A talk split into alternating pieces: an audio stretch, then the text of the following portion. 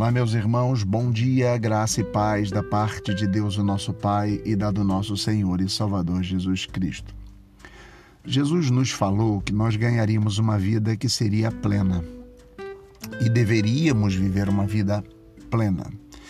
Quando nós falamos de vida plena, não é vida feliz. Eu acho que existem três características muito claras que apontam para essa vida plena.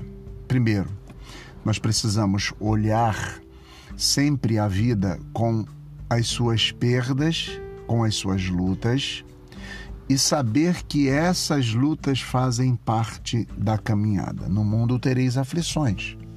O mesmo Jesus que disse que teríamos vida plena disse que nós teríamos aflições.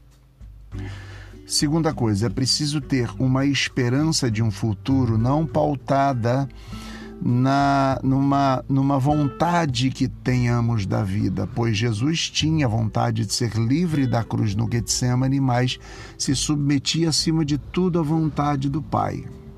É preciso ter uma visão do futuro que comprometa a vontade de Deus e a soberania de Deus.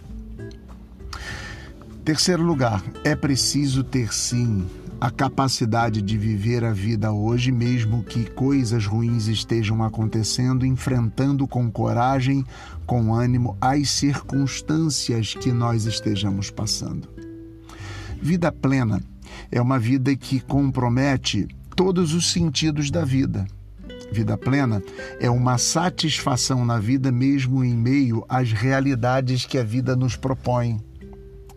Vida plena propõe para a gente enxergar a vida numa totalidade, onde a vontade, a soberania de Deus, o outro, o próximo, o amor ao próximo esteja inserido a nossa, ao nosso cotidiano e que possamos sim, aí sim, né, ter a noção de que é possível viver com satisfação, mesmo lutando, mesmo tendo uma visão de futuro comprometida com a vontade de Deus e com certeza, no meio da caminhada, muitas coisas boas irão acontecer a nós.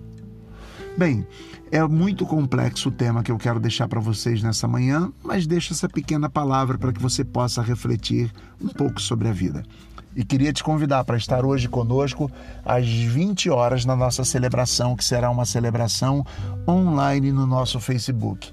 Venha conosco, esteja conosco, traga o seu pedido de oração, traga o seu motivo de oração, traga uma palavra de esperança e deixe para gente lá hoje. Com certeza viveremos um momento onde possamos é, encontrar segurança na comunidade e na vontade de Deus em oração.